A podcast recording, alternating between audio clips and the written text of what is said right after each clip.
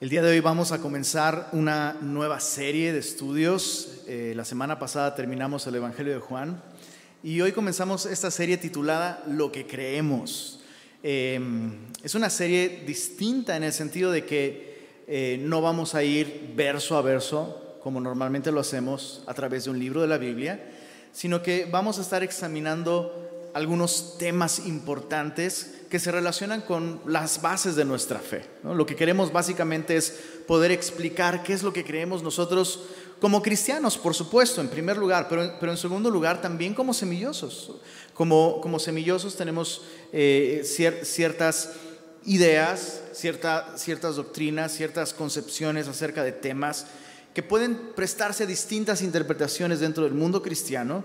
Y lo que queremos es, por un lado, eh, contestar qué creemos como cristianos, de esa manera respondiendo a las preguntas de nuestros amigos que tal vez no sean cristianos, dándote herramientas para que tú puedas compartir tu fe con otros, pero también ayudando a que aquellos que tal vez están conociendo semilla puedan entender por qué, por qué somos como somos, por qué hacemos lo que hacemos. Entonces, eh, em, estoy muy emocionado con esta serie cada cierto tiempo tendríamos que estar haciendo este ejercicio de revisar qué es lo que creemos y por qué lo hacemos. Y el día de hoy vamos a comenzar con el tema, ¿qué es lo que creemos acerca de Dios? Por supuesto, tendríamos que empezar, que empezar por ahí, por el principio.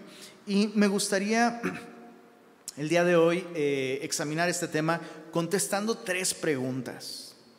Eh, creo que una de las maneras más seguras o efectivas de estudiar un tema, cualquiera que este sea especialmente bíblico, es haciendo preguntas. Y voy a, voy a intentar mantener lo más sencillo posible este estudio. Así que solo hay tres preguntas el día de hoy. ¿Existe Dios? Es la primera pregunta.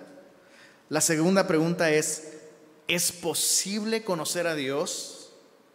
Y la tercera pregunta es, ¿cómo es este Dios en el que nosotros creemos, los cristianos?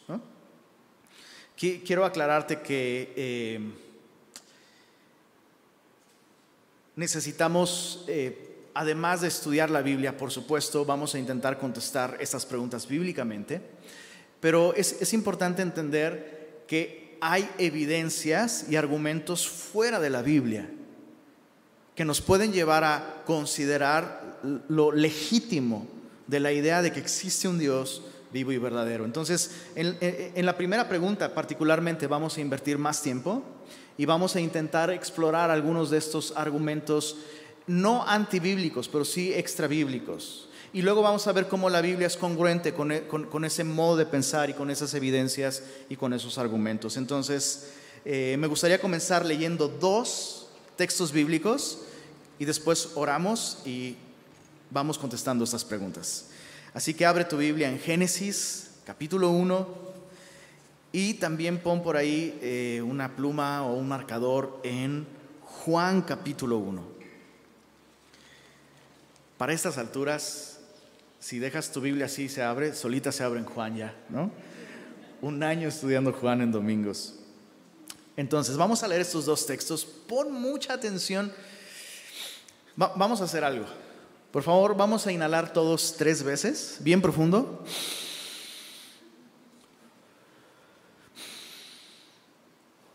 Una tercera. El oxígeno es el combustible del cerebro, entonces es para despertar, porque vamos a usar nuestra cabecita mucho esta mañana. Génesis capítulo 1, versos 1 y 2 dice así. En el principio creó Dios los cielos y la tierra. Y la tierra estaba desordenada y vacía, y las tinieblas estaban sobre la faz del abismo, y el Espíritu de Dios se movía sobre la faz de las aguas. Ahora en Juan capítulo 1, verso 18, la Biblia dice esto. Pon mucha atención. A Dios nadie le vio jamás. ¿Podemos leer eso en voz alta todos? A Dios,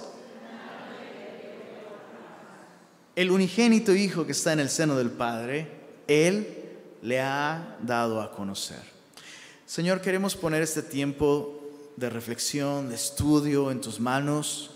Te rogamos, Señor, que seas tú guiándonos a la verdad y te damos gracias, Señor, porque nos has dejado en tu palabra suficientes respuestas para conocerte, para amarte y para tener una relación contigo. Y eso te pedimos, Señor, que tu palabra siga llevándonos a una relación verdadera contigo. Y pedimos esto en el nombre de Jesús. Amén. La primera pregunta es la más importante y, por muchas razones es eh, en muchos sentidos la más complicada, pero estos dos textos bíblicos nos muestran la manera en la que debiéramos aproximarnos a esta pregunta. O sea, la pregunta es buena, la pregunta es necesaria, es más, la pregunta es inevitable hacerla, si existe Dios, pero la manera en la que nos acercamos a esta pregunta a veces es equivocada. Y lo primero que quiero resaltar, en Génesis 1, ¿lo leíste? La Biblia simplemente comienza, es, es tan es tan clásico, es tan sublime, es tan sencillo, profundo e inigualable. En el principio creó Dios los cielos y la tierra. Es, tan simple y me sorprende algo que debemos observar con detenimiento. La Biblia presenta la existencia de Dios como una realidad. La Biblia no intenta convencernos de la existencia de Dios ni demostrar la existencia de Dios. La Biblia me presenta la existencia de Dios como una realidad. Y de entrada debemos decir esto, como, como cristianos, creemos que hay un Dios único, verdadero, creador de los cielos y de la tierra, dueño de todas las cosas, invisible, inmortal, inmutable, inalterable, no cambia, el mismo, ayer, hoy y por los siglos. Ese es el Dios en el que creemos. Pero una vez más, me sorprende que la Biblia no gasta esfuerzos en convencernos de que sí existe. Solo lo presenta como una realidad. Y esto es porque la Biblia, muy importante, semillosos, la Biblia no es un libro científico. Entonces la Biblia no me va a dar detalles, no me va a dar eh, eh, evidencias o argumentos científicos. ¿Podría Dios haberlo hecho? Claro, pero solo piensa en esto. ¿Qué sentido habría tenido para alguien miles de años antes de Cristo leer un libro con una explicación científica sobre cómo funciona el universo y cómo se originó? No tendría ningún sentido. Pero la Biblia presenta la, existencia de Dios como una realidad.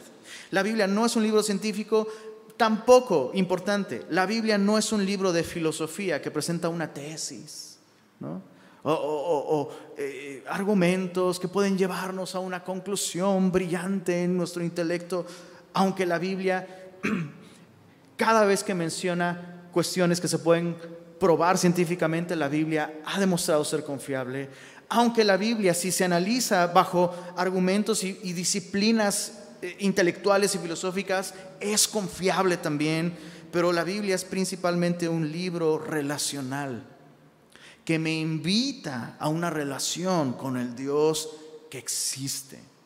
En palabras de Jesús, Jesús dijo esto, esta es la vida eterna, que te conozcan a ti, el único Dios verdadero.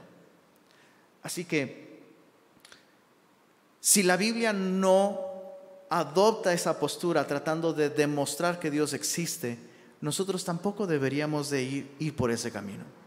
Eso no significa que no haya argumentos, que no haya evidencias, que no haya procesos que nos ayuden a considerar la existencia de Dios. Eh, pero la Biblia reconoce las limitaciones humanas para poder conocer a Dios empíricamente, experimentalmente, físicamente. ¿Recuerdas el segundo texto que leímos? ¿No te encanta? A Dios nadie le vio jamás. No, no, es, no es eso como, como que a lo que le tienen miedo los cristianos cuando un amigo no cristiano cuestiona su fe. O sea, tú como cristiano vas, le hablas a alguien acerca de Dios, acerca de Jesús, y como que la mayoría lo que le temen es que, me diga, ¿cómo me invitas a creer en algo que no se puede ver? ¿No? Pues si Dios no se puede ver. Y, y deberíamos estar cómodos con eso. La misma Biblia reconoce nuestras limitaciones y la misma Biblia dice, sí, a Dios nadie le vio jamás. Pero eso no significa que no haya razones para creer en Él y reconocer su existencia. Entonces, antes de ver argumentos bíblicos, yo quisiera, siguiendo el modelo del apóstol Pablo en Hechos 17, ¿recuerdas? En Hechos 17, Pablo lo que hizo fue dirigirse a personas que no tenían ningún conocimiento bíblico y darles razones para considerar, considerar la posibilidad de que Dios exista. Eso es, eso es lo que quiero hacer en primera instancia. Así que antes de ver eh, dentro de la Biblia argumentos, versículos, razonamientos, verdades, yo quisiera proponerte tres cosas a considerar con respecto a esta pregunta. ¿Existe Dios o no existe Dios? Tres cosas importantes a considerar con respecto a esta pregunta. La primera, nadie escapa a esta pregunta. Eso es muy interesante. Eso es bien interesante. No existe una sola cultura, no existe una sola persona en el mundo que no se haya planteado esa pregunta de manera personal, de manera voluntaria, de manera espontánea. ¿Por qué? Porque simplemente es, es la pregunta más básica. ¿Cómo es que, cómo es que existe algo en lugar de nada? Entonces, tiene que haber algo superior a lo que veo, tiene que haber algo más allá de lo que puedo ver, de lo que puedo tocar, de lo que puedo sentir. ¿Por qué morimos? ¿Por qué sufrimos? ¿Por qué hay dolor? ¿Por qué hay desigualdad? ¿Por qué hay concepto de justicia? ¿Por qué hay anhelos que no son satisfechos en el hombre? ¿Por qué tenemos ideales? ¿Por qué, por qué existe una realidad tan compleja? ¿Por qué? Entonces, inevitablemente, cada ser humano que existe se ha preguntado, si hay algo más, si Dios existe. El hombre no logra escapar de, la necesidad de responder a esta pregunta y darle sentido al por qué existimos.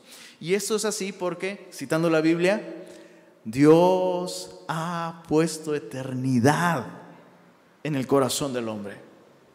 Dios ha puesto eternidad en nuestro corazón porque hay algo en lugar de nada. Al final, sabes, no se puede vivir sin un concepto de divinidad. Y, eso es algo, algo interesante.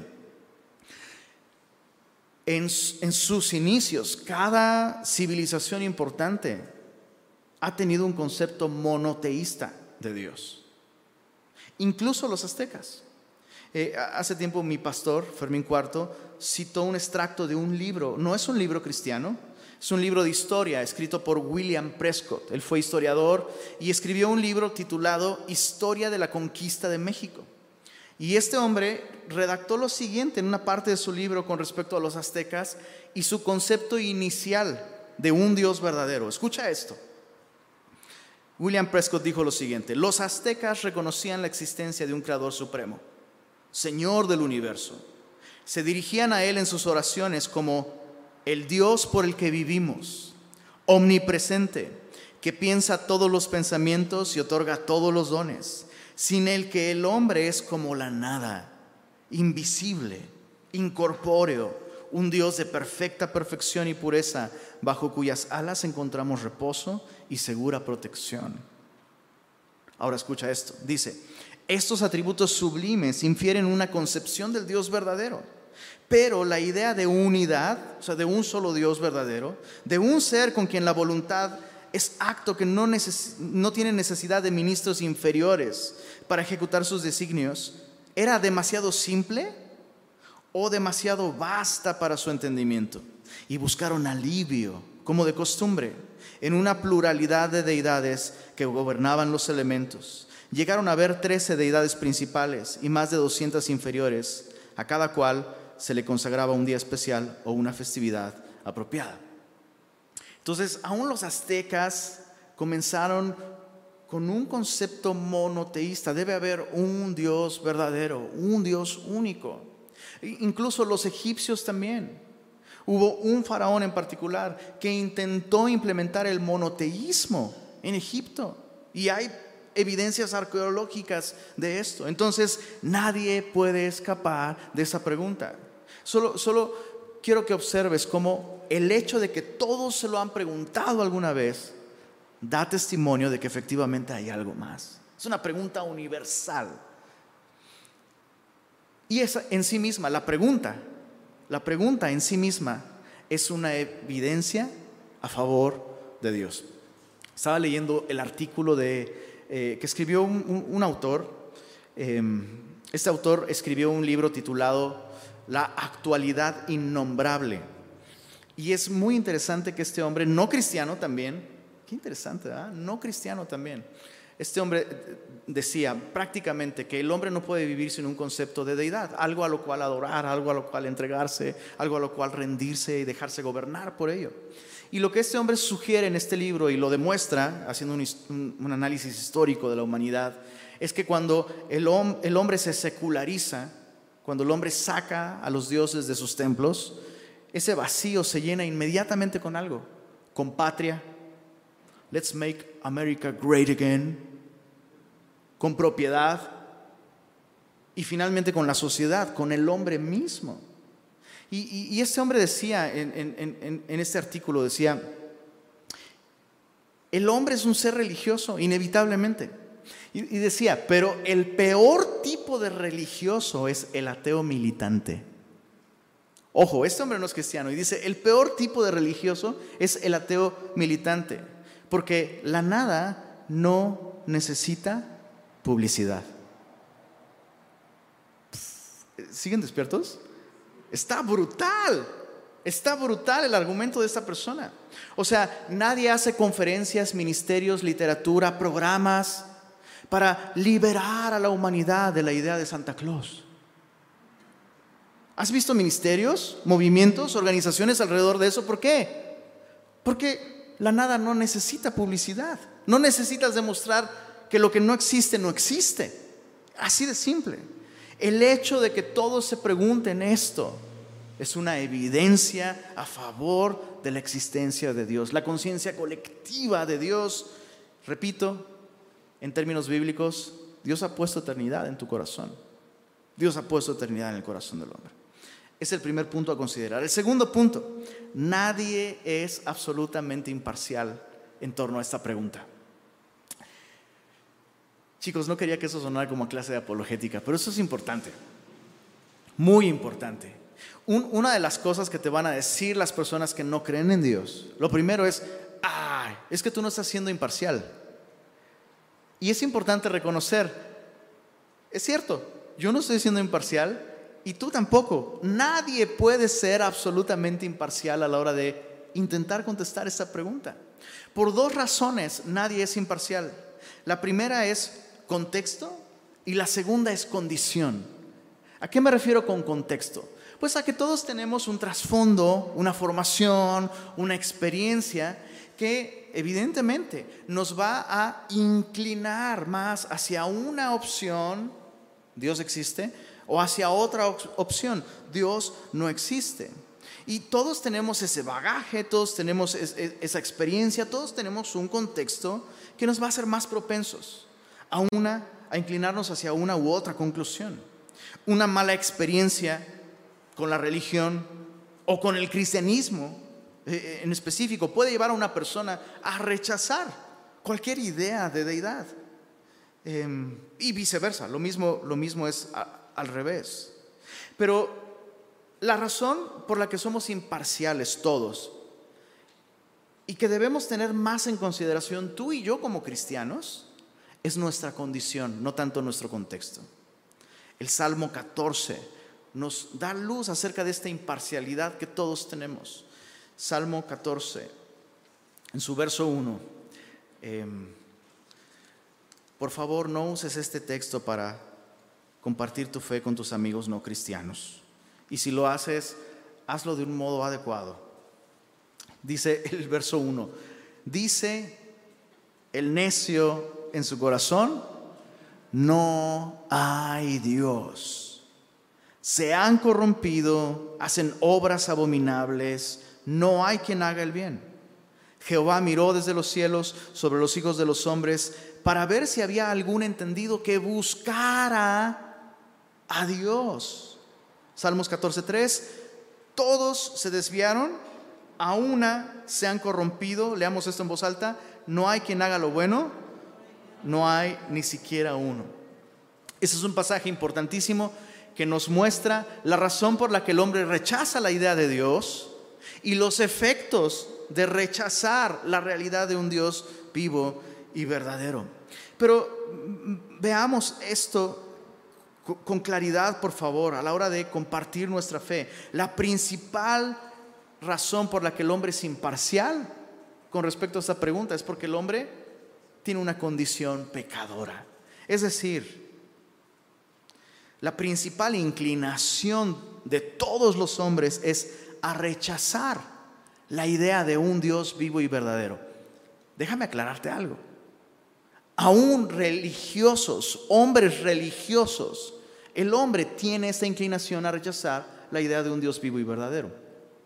Hace un rato meditábamos en los aztecas, comentábamos el caso de los egipcios y podemos comentar muchos casos más, donde se comienza con la idea de un Dios verdadero.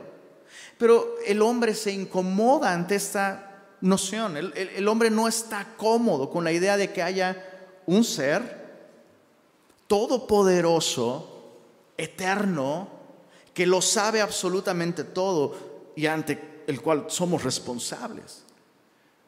Honestamente, por favor, por favor, te ruego que lo pienses. Es una idea aterradora. Esa es la verdad. Es una idea aterradora.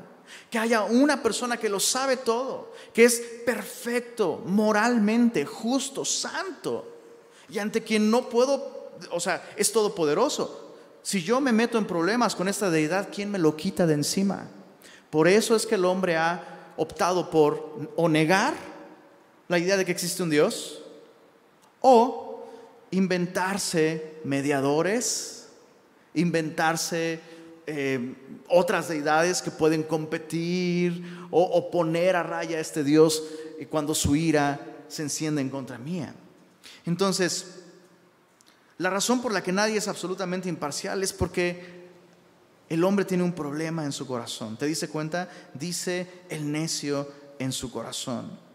Y este es, eh, eh, esto es congruente con la manera de contestar esta pregunta. ¿Existe Dios? La Biblia me, enseña algo. Número uno, nadie puede ver a Dios.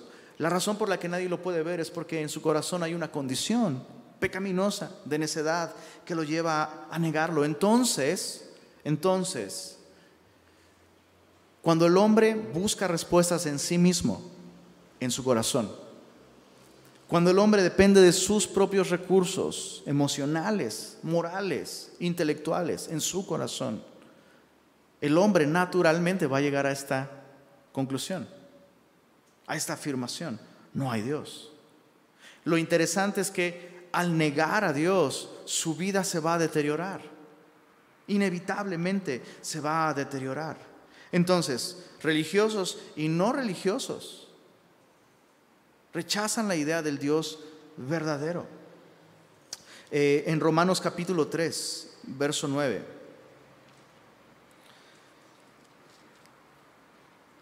Romanos 3, versos 9 al 11. Pablo mismo se pone como ejemplo de cómo la religión no es suficiente para llevarnos a un conocimiento verdadero de Dios por nuestra condición pecadora. Romanos capítulo 3, versos 9 al 11, escucha esto, dice, ¿qué pues? ¿Somos mejores que ellos? O sea, nosotros los judíos que tenemos la ley de Dios, ojo, la religión verdadera. Si existe una religión verdadera, es el judaísmo, punto. Pero aún Pablo dice, ni siquiera la religión verdadera es suficiente. Dice, ¿somos nosotros mejores que ellos, los que no tienen la religión verdadera? Dice Pablo, en ninguna manera, pues ya hemos acusado a judíos y a gentiles que todos están bajo pecado. Como está escrito, no hay justo ni aun uno, no hay quien entienda, no hay quien busque a Dios. Aún teniendo una religión verdadera, el hombre está buscando su propia versión de Dios. Porque su problema es el pecado. El problema del hombre no es la falta de evidencia. El problema del hombre no es la falta de recursos y medios para conocer quién es Dios. El problema del hombre está en su corazón. Entonces, nadie es imparcial con esta pregunta. Nadie. Y ahí es donde tú y yo como cristianos tenemos que tenemos que hacer mejor nuestro trabajo. No trates a tus amigos no cristianos como si su problema fuera un problema en la cabeza. No, no, o sea, no intentes aproximarte a estos temas con una actitud de superioridad intelectual. Por eso te decía al principio, la Biblia no es un libro científico. Dios no quiere apantallar a nadie con su conocimiento de la ciencia. La Biblia no es un libro filosófico. La Biblia es un, libro que nos presenta a Dios como un Dios que nos ama profundamente y quiere tener una relación con nosotros. Ese es el Dios verdadero, ese es el Dios en el que creemos y ese es el Dios que queremos que consideres. Si tú aún no has confiado en Cristo, si tú aún no crees en Dios, este es el Dios verdadero que queremos que consideres, que lo consideres. Una última consideración en torno a esta pregunta, ¿existe Dios? Dijimos, la primera, nadie escapa de esta pregunta y eso es una evidencia en sí mismo. La segunda, nadie es absolutamente imparcial. Y la Biblia reconoce este hecho. Todos tenemos una inclinación a negarlo, ¿no? Además de que nadie ha visto a Dios. La tercera, y esta es importante, nadie puede demostrar científicamente la existencia de Dios, como tampoco nadie puede demostrar científicamente la no existencia de Dios. Chicos, esto es básico. Cualquiera de las dos, escucha esto, cualquiera de estas dos posturas, Dios existe o Dios no existe, cualquiera de las dos se tiene que aceptar por fe al final. es así. No, no, no, pero, pero el método científico y la teoría del Big Bang y no sé qué. Chécate, el método científico requiere que se repliquen las condiciones exactas de un fenómeno para poder asegurar cómo sucedió. ¿Y qué crees? Nadie puede replicar las situaciones exactas de cómo inició la vida porque nadie estuvo allí. Entonces, al final, es una cuestión de fe también. Y solo déjame decirte algo. Honestamente, así, la neta, se requiere mucha más fe para creer que todo salió de la nada a creer que todo fue creado por alguien. Hay muchas más evidencias a favor de la existencia de Dios. Hay, eh, una personalidad muy importante en el mundo de la ciencia, Richard Dawkins, y en algún, en algún ateo, completamente ateo, ateo militante, ¿eh? Además, más que científico, parece predicador del no Dios. Y en un debate con el profesor Knox, una personalidad importante del pensamiento el día de hoy, cristiano además, completamente eh, eh, evangelizador, apologista, en una conversación Richard Dawkins tuvo que aceptar algo, y eso es, eso es bien interesante. todos los científicos serios, al final, o tienen que concluir en que Dios existe. Otro tema muy distinto es cómo se llama, quién es, quién lo conoce, se ha dado a conocer o no. Es otro tema. O se vuelven deístas, Dios existe, o por lo menos, y recuerdo en esta conversación, Richard Dawkins tuvo que refutar al profesor Knox porque el profesor Knox presentó la idea del diseño inteligente. Es decir, la vida tiene un funcionamiento que nos habla de intencionalidad, de inteligencia, de propósito. Hay una mente detrás. Es así. O sea, todo tiene un orden. Por eso es que, por eso es que existe la ciencia, simplemente. Porque alguien puso orden, porque hay propósito, porque hay eh, eh, repetición constante. O sea, podemos estudiar porque alguien planeó todo esto. Hay un diseño. Y entonces Richard Dawkins dijo, no pudo negar, o sea, Sí, pero ¿sabes qué? Dijo Richard Dawkins, solo, solo, solo hay la apariencia de diseño, pero no hay diseño realmente. ¿Cuál es el gran obstáculo de este hombre? Es un, es un problema en el corazón, evidentemente. Entonces, mínimo tienes que aceptar que hay una apariencia de diseño. Mínimo. Eso es lo más básico. Nadie puede demostrar científicamente la existencia o la no existencia de Dios, pero las evidencias se inclinan, si somos honestos, si somos honestos, a favor de la existencia de Dios. Entonces, ¿Respondí tu pregunta, ¿Dios existe? Pues no. Y sí. La segunda pregunta yo creo que va a aportar un poco más incluso a la primera. ¿Es posible conocer a Dios? O sea, nosotros como cristianos, por supuesto, tenemos razones. nuestra fe en Dios no es una fe ciega, ¿verdad? Tan no es una fe ciega que tu pastor te tortura los domingos en la mañana para que hagas girar la ardillita que vive ahí arriba en la, en la cabeza, ¿verdad? No es una fe ciega. Pero entonces, ¿cómo podemos conocer a Dios? ¿Es posible conocer a Dios? La respuesta es sí. Dios ha establecido medios por los cuales podemos conocerlo. Y esos medios son eh, medios de revelación, le llaman los teólogos. Tenemos la revelación escrita de la palabra de Dios. Es un tema que vamos a analizar más adelante en nuestra, en nuestra serie, pero ese es uno de los medios de revelación más importantes. Otro medio de revelación, el más importante de todos, es la revelación encarnada de Dios. Dios mismo se hizo carne y habitó entre nosotros, dejó huellas en nuestra historia. Eso es un argumento súper importante. O sea, el nacimiento de Jesús es importante y tiene sentido justamente porque la Biblia que le fue dada a la nación de Israel por siglos.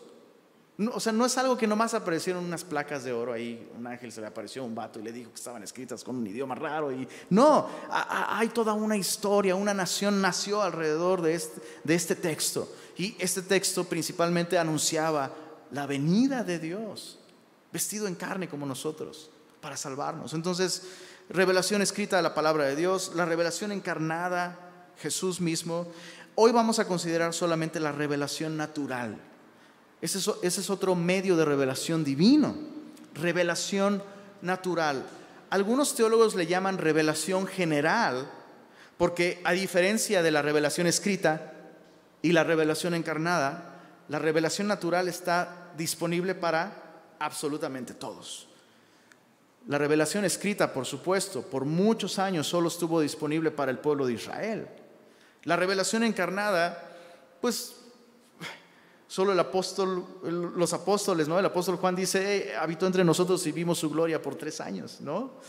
Pero la revelación natural está accesible a absolutamente todas las personas.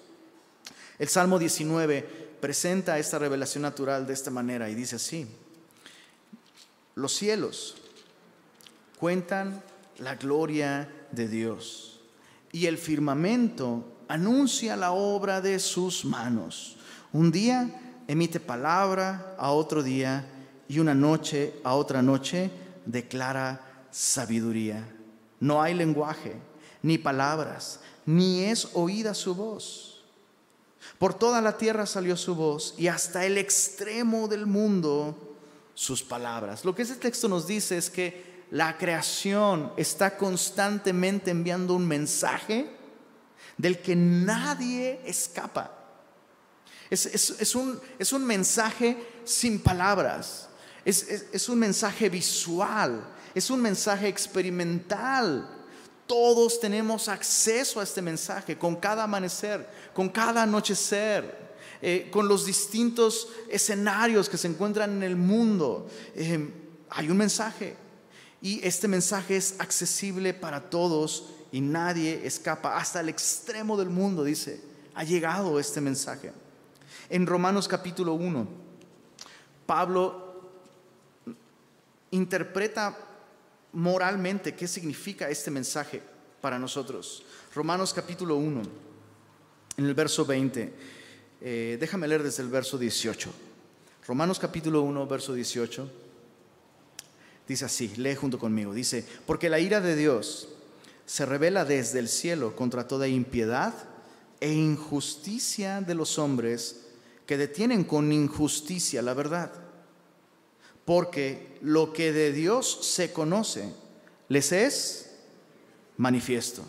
Pues Dios se lo manifestó. Ahí está, Dios mismo se ha dado a conocer. ¿Cómo? Verso 20. Porque las cosas invisibles de Él. ¿No te encanta? que la Biblia, insisto, la Biblia no, no, está incómoda con la idea de que tú y yo no podemos ver a Dios. La Biblia reconoce esa, esa limitación. La Biblia explica por qué no podemos ver a Dios y la Biblia quiere solucionar eso. Dice las cosas invisibles de Él, es decir, su eterno poder y su eterna deidad. Leamos esto en voz alta, por favor. Se hacen claramente visibles desde la creación del mundo. Es, tan claro. Pablo está diciendo claramente que Dios se ha manifestado claramente a todos a través de su creación. Y a través de su creación, Dios ha manifestado aspectos de Él, su eterno poder y su eterna deidad. Chicos, hay mucho que podemos meditar con respecto a esto, su eterno poder y su eterna deidad manifestados a través de la creación. En un momento vamos a regresar a esa idea. Pero lo que quiero que veas ahorita es que es claramente visible. Lo segundo es que dice aquí, siendo entendidas, siendo entendidas qué? Su eterno poder y deidad. Las cosas invisibles de Dios son entendidas por medio de las cosas hechas. Leamos esto en voz alta, por favor. De modo, no tienen excusa. Pues habiendo conocido a Dios, no le glorificaron como a Dios, ni le dieron gracias, sino que se envanecieron en sus razonamientos. E, envanecerse significa llenarse de aire. Es cuando haces crecer algo por medio de meterle aire. Te pasa cada vez que compras papas. Ah, ¿verdad? Dices, no, hombre, esto ya trae un chorro. Pues sí, un chorro de aire. La bolsa está envanecida, pero dentro no hay contenido. Es lo que está diciendo aquí. Cuando nosotros rechazamos toda esta evidencia tan contundente y clara, lo que tienes que hacer es vaciar tu cerebro para proponer cualquier otra cosa. Ahora, el problema no está en el cerebro, por favor. Lamento mucho si estoy hablando de modo que pareciera que estoy eh, denigrando u ofendiendo a esas personas.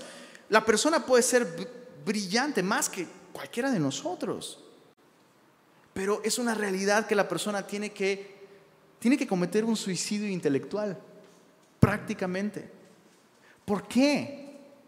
Porque el problema está en el corazón. Otra vez, dice el necio en su corazón, mira, dice, se envanecieron en sus razonamientos y su necio corazón fue entenebrecido. Profesando ser sabios, se hicieron necios y cambiaron la gloria del Dios incorruptible en semejanza de imagen de hombre corruptible, de aves, de cuadrúpedos y de reptiles. El hombre no puede vivir sin Dios, así que al rechazar la evidencia tiene que sacrificar razones lógicas para sostener un estilo de vida sin Dios, lo cual es imposible.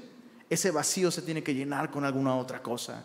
Y cualquier otra cosa que no sea Dios en la vida te va a destruir, te va a arruinar y no es suficiente. Revelación externa.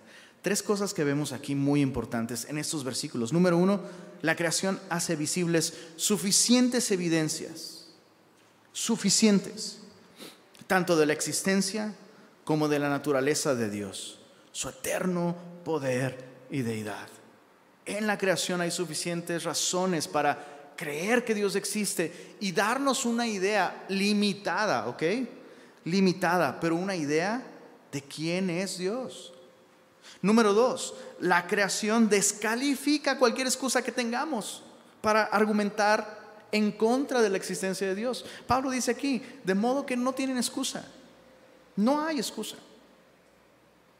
Si observamos con honestidad y con objetividad la realidad de que vivimos en un mundo complejo, en un mundo que funciona. Eh, la semana pasada eh, tuve problemas con con mi alergia.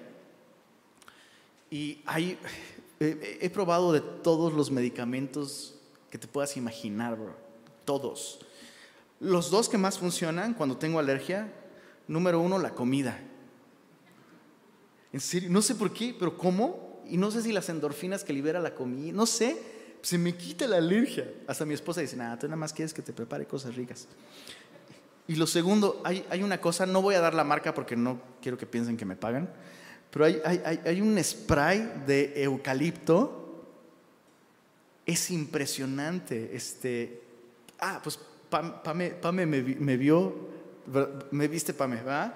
O sea, en serio, me desconoció, casi grita Pame, ah, ¿quién es usted? ¿No? Mi cara así toda desencaja, todo horrible. Y justo Pame nos hizo favor de llevarnos esta cosita, así me la dio. En segundos, es impresionante, en segundos y me dices que todo esto es un accidente, bro. O sea, ¿cómo, cómo, cómo, puedes llegar a esa conclusión? Es, absurdo. Hay propósito. En la creación hay propósito. En la, en la creación hay belleza, hay provisión, hay alivio para el hombre.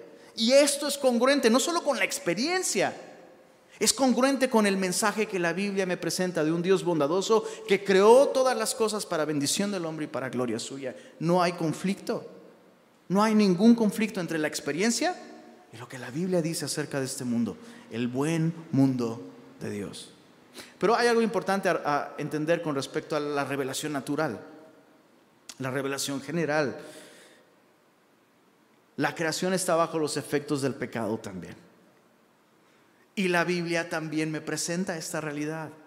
La Biblia reconoce que en este mundo hay dolor. La Biblia misma presenta a la creación como gimiendo con dolores como de parto, debido justamente al pecado. El pecado lo vino a arruinar todo. Entonces, otra vez, ¿existe Dios? Mira, la Biblia me explica por qué el mundo es como es, por qué yo soy como soy, por qué la vida es así, por qué hay destellos de gracia y belleza y bondad pero también destellos de desesperanza, de dolor, de oscuridad y de muerte.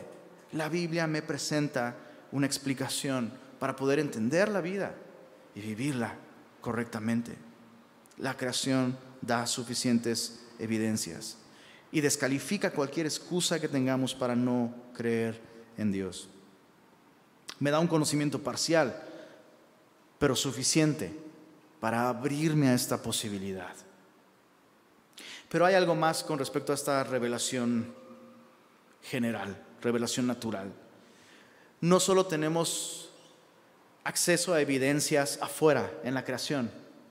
Cuando ves un amanecer, cuando ves a tu gatito a, subirse a tu, cama, eh, cuando ves a tu esposa, ¿cómo no voy a creer en Dios, mi amor? Ahí está, bro poesía bíblica, el cantar de los cantares. Pero además tenemos evidencias adentro de nosotros, adentro de nosotros, y eso es increíble. La conciencia es parte de, este, de, esta revelación de Dios en lo creado, en, cada uno de nosotros. Antes de, de, estudiar este concepto en Romanos 2, vamos a verlo ahí en Romanos 2, verso 14, pero solo considera al hombre. Considérate a ti mismo como, la nada, como algo sin voluntad y sin intención puede, puede resultar en un ser con voluntad y con intención. Como, como aquello que no tiene propósito, de pronto puede dar como resultado algo con inteligencia. Medio defectuosa a veces, medio limitada, pero inteligencia. ¿Cómo? ¿Cómo algo que no es moral? Dicen los científicos, no, vivimos, somos, somos manchas en un universo indiferente. No hay bien y no hay mal, no hay Dios, no hay nada. Y entonces, es interesante que esos que dicen no hay, no hay Dios y no hay bien ni hay mal, entonces ¿por qué te sacas de onda cuando te trato mal? No, pues es que está mal. Ah, no, no, no, es, no tiene sentido, no es lógico que lo, que lo no moral dé como resultado algo moral.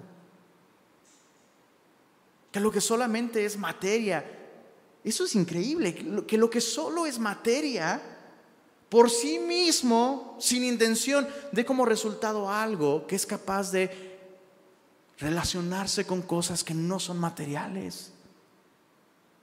La nostalgia, la felicidad, la vergüenza, la culpa, sentimientos. Yo no he visto chimpancés llorando con un amanecer, bro. No he visto. No, he, visto perros manifestándose en contra del gobierno por las condiciones, no sé. No, no, hay sentido de justicia allí. ¿Por qué nosotros sí? Porque somos seres conscientes, creados con algo más que simplemente polvo. Recuerdo, es, paréntesis, este es como un chiste, ¿no? Un, científico un día de, de pronto se enfrenta a Dios y le dice, no te necesitamos Dios. Ya descubrimos cómo crear al hombre a partir del polvo. Nosotros con nuestro gran conocimiento ya no te necesitamos, podemos crear vida nosotros mismos. Ay, a ver, le dice Dios, a ver, te lo voy a demostrar. ¿Puedes crear al hombre del polvo? Puedo crear al hombre del polvo. A ver. Dios le dice, ah, usa tu propio polvo. Ah, ¿verdad? ¿Cómo es posible? ¿Cómo es posible que, existamos con, O sea, incluso para ser malos, tenemos que reconocer, incluso para ser malos, somos brillantes para ser malos, inteligentes, con voluntad. ¿Cómo es posible? Porque Dios existe, Dios nos creó, hay conciencia. Romanos capítulo 2, observa esto, verso... Uf, verso 14, dice así. Porque cuando los gentiles que no tienen ley, o sea, aquellos que no han tenido acceso a la revelación de la palabra, ¿no? Que, por cierto, este es un punto importante. No va a faltar el amigo que te diga, ¿y qué va, a qué va a pasar con el pobre hombre solitario en la montaña, en una isla desierta, que nunca supo, ¿no? Pues aquí está. Y otra vez, otra vez, no nos debieran incomodar las preguntas. La Biblia tiene respuestas. Aquí está. Cuando los gentiles que no tienen ley hacen por naturaleza, ¿de qué estamos hablando? Revelación natural. En el orden de las cosas creadas, en la naturaleza, Dios ha puesto suficiente de sí mismo. Hacen por naturaleza lo que es de la ley. Estos, aunque no tengan ley, son ley para sí mismos. Dices, en mi barrio así se arma la, onda también. Verso 15, mostrando la obra de la ley escrita en sus corazones. ¿De qué manera? Ahora, ojo, no está diciendo que ellos cumplen la ley sin tener ley. Lo que está diciendo es que muestran la obra de la ley. Es decir, la ley fue dada con un propósito. Y este mismo propósito se cumple en el interior de cada ser humano porque tiene una, mira, ahí, ahí dice, una conciencia. Dice, dando testimonio su conciencia y acusándoles. ¿No te encanta que lo primero que Pablo dice que hace la conciencia es acusarnos? Y ya para verse buena onda dice, pues, o defendiéndoles. Pero si te funciona bien la conciencia, la mayoría de las veces, ¿qué onda? ¿Te va a acusar o te va a defender? La mayoría de las veces te va a acusar. Ya cuando resistes el testimonio de la conciencia, terminas con una conciencia como Pepe Grillo. Qué horrible conciencia, Pepe Grillo. ¿Por qué, ¿Por qué el hada le da un premio? No entiendo, pero bueno, es otro tema. Todos tenemos una conciencia. O sea, no existe un solo ser humano que tampoco haya escapado de este sentimiento de me siento culpable. ¿Por qué? Porque dentro de ti hay suficiente testimonio de parte de Dios para decirte, hey, no eres el centro del universo, hay bien y hay, mal porque eres una criatura creada por Dios que vive en el mundo de Dios y le debes la vida a Dios. Vas a rendir cuentas. Entonces todos tenemos dentro de nosotros suficientes testimonios por medio de nuestra conciencia de que Dios existe. Recuerdo que hace tiempo, hace muchos años, cuando corría, ya me quiero juntar con Arqueles para retomar ese buen hábito. Pero recuerdo que salí a correr y, enfrente de mí vi un, un, chavo que llevaba una playera que decía en la parte de atrás, deshazte de la culpa, Dios está muerto. ese día corrí mucho para alcanzarlo, pero no se dejó alcanzar. Pero es interesante cómo la gente, la gente cree esto, ¿no? O sea, si, si matas a Dios, si eliminas a Dios, ya no hay razones para sentirse culpable. Mentira. Mentira.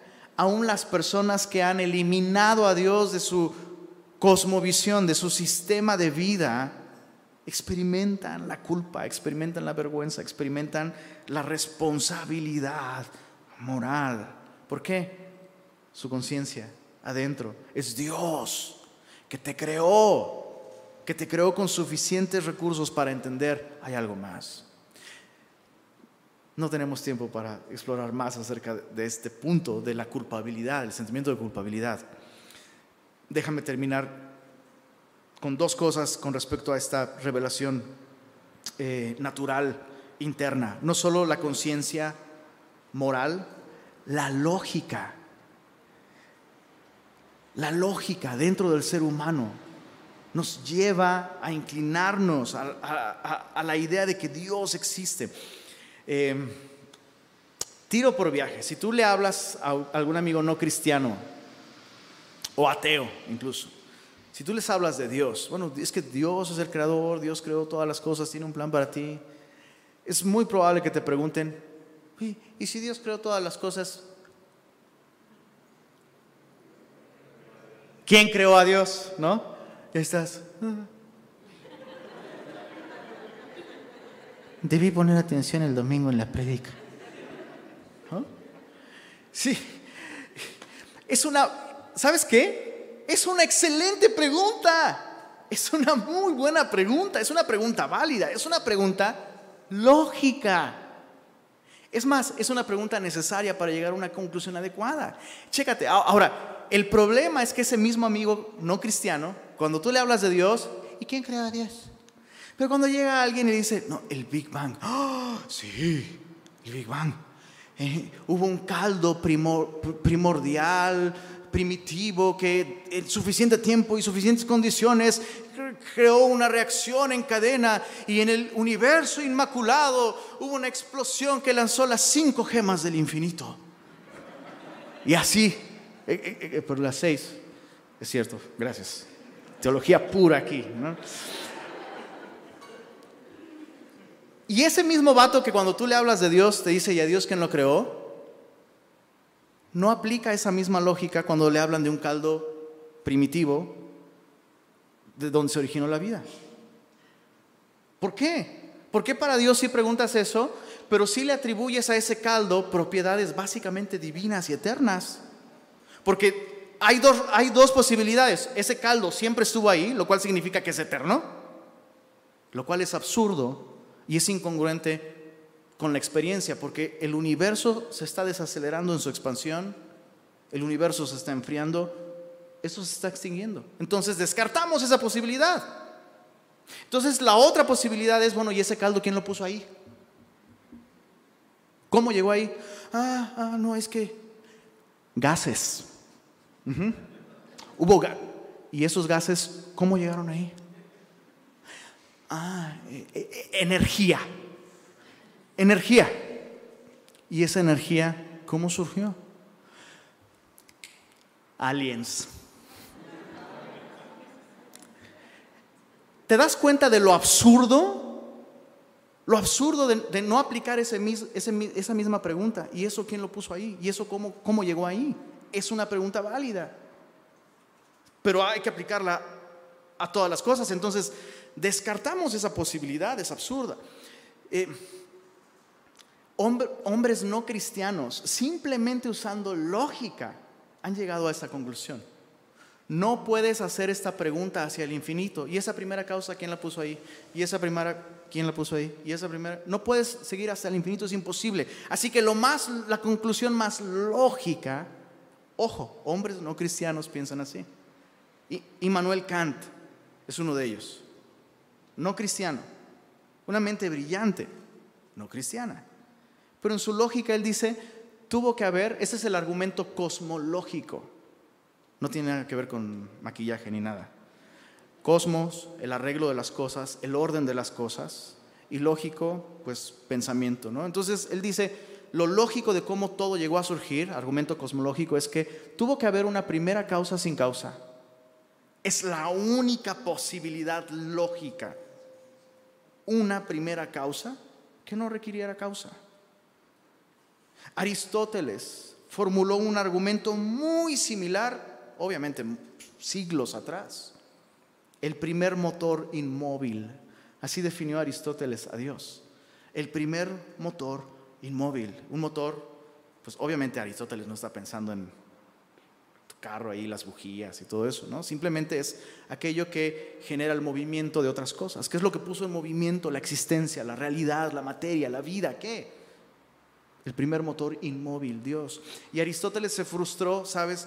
Porque tuvo que definir a Dios. Él quería definir a Dios en términos positivos y solo pudo definirlo en términos negativos, inmóvil. Primer motor inmóvil. Él mismo no requiere que lo muevan. Él mismo no requiere, incluso no requiere moverse, no, no, hay desgaste en él, es inmóvil, por lo tanto es inmutable, no cambia, es inmortal, nunca muere, es infinito, nunca se agota. Términos negativos, todos, frustrado. Y luego llega Jesucristo y, y define a Dios en términos positivos. Yo soy la luz, yo soy el camino, yo soy la verdad, yo soy la vida, yo soy. Y el nombre de Dios en la Biblia es así, en positivo. Yo soy el que soy.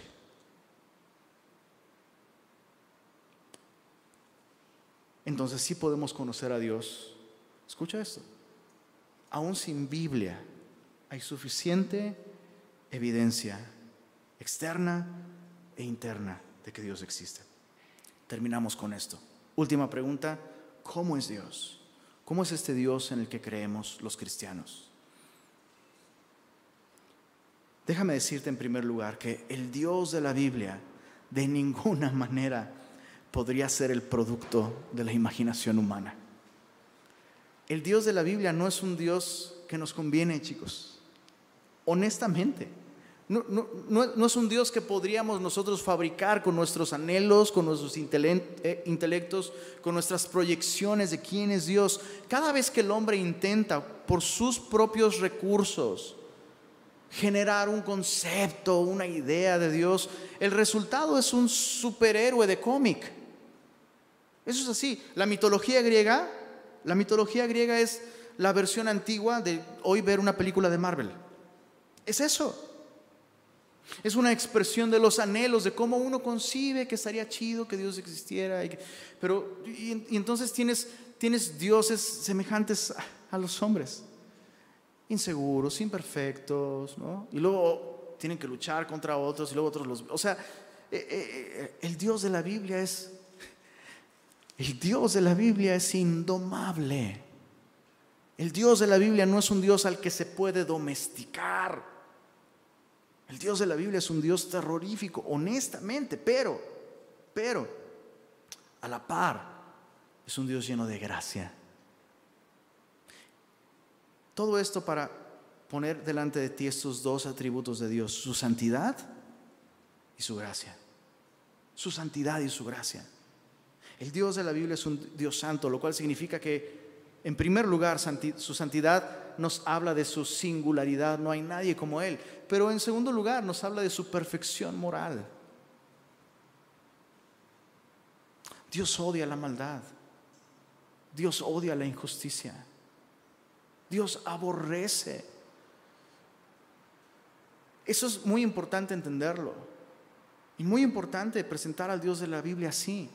Hay cada vez más una tendencia entre cristianos a maquillar este aspecto de Dios, su santidad. Pero no debemos maquillarlo y tampoco debiéramos usar este atributo como, como un arma teológica,